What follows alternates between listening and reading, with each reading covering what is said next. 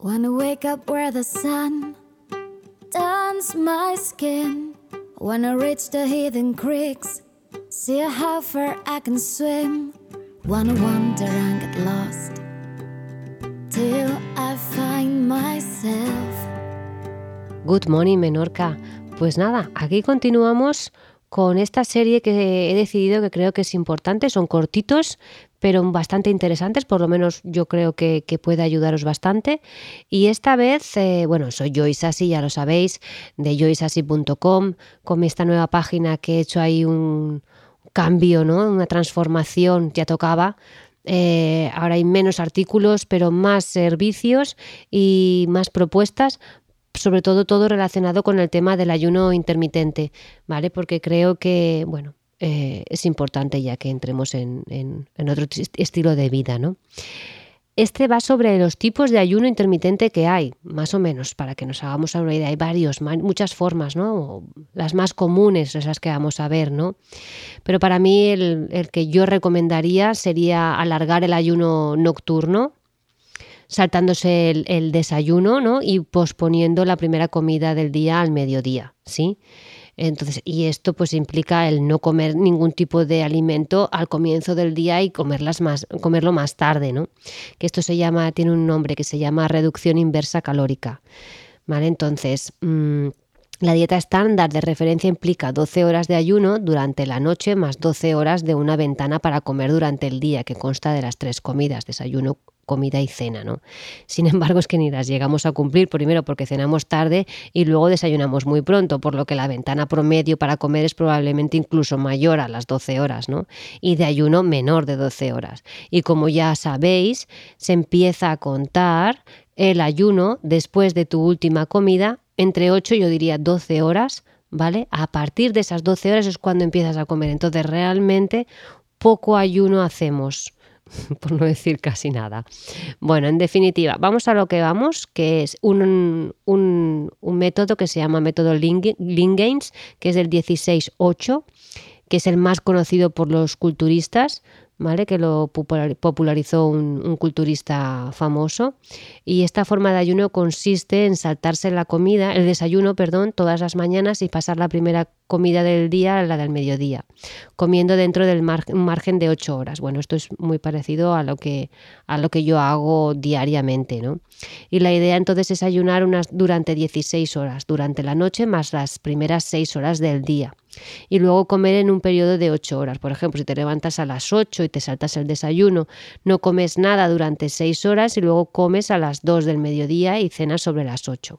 Esta división de 16 8, es decir, 16 horas de ayuno y 8 horas de comida se recomienda pues eso hacer todos los días, que es lo que yo suelo hacer normalmente siempre, ¿vale?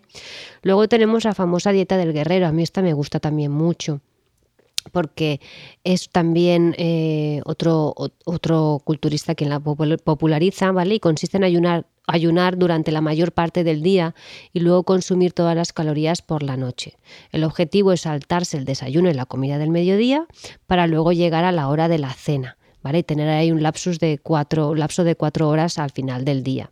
Entonces, esto es una división de 24, es decir, 20 horas de ayuno y luego una ventana de cuatro horas para comer al día. Pero realmente si lo piensas, no son cuatro. Bueno, en mi caso, las veces que hacemos en la dieta del guerrero en mis grupos de ayuno intermitente online o individualizado, em, hacemos la comida, la cena y punto. Y luego hemos hecho ahí una reestructuración también, más que nada porque hay gente, como comentaba en otro podcast, ¿no? que prefiere a lo mejor hacer la comida del mediodía o el desayuno y ya no comer nada más en lo largo del día. A mí me gusta más eh, la de hacer la cena. ¿Vale? Eh, pero claro, es solamente una comida, por lo que no tienen que faltarnos nutrientes. Entonces esto yo considero que mm, para empezar esto no sería lo ideal a no ser que vengas ya de, mm, de una temporada de tu vida con, con, mucho, mucho, te has faltado mucho con el tema de llevas una saturación brutal. Pero yo para empezar empezaría con la primera, el método de 16-8, ¿vale? Y luego a lo mejor pues a hacer dos días, como es lo que hacemos en el grupo, dos o tres días de la dieta del guerrero, ¿vale? Y así pues... Em, ayudamos que haya un, se este tipo de la dieta del guerrero simplemente para que haya una adaptación mejor a las grasas y para que la insulina sea más baja, ¿sí?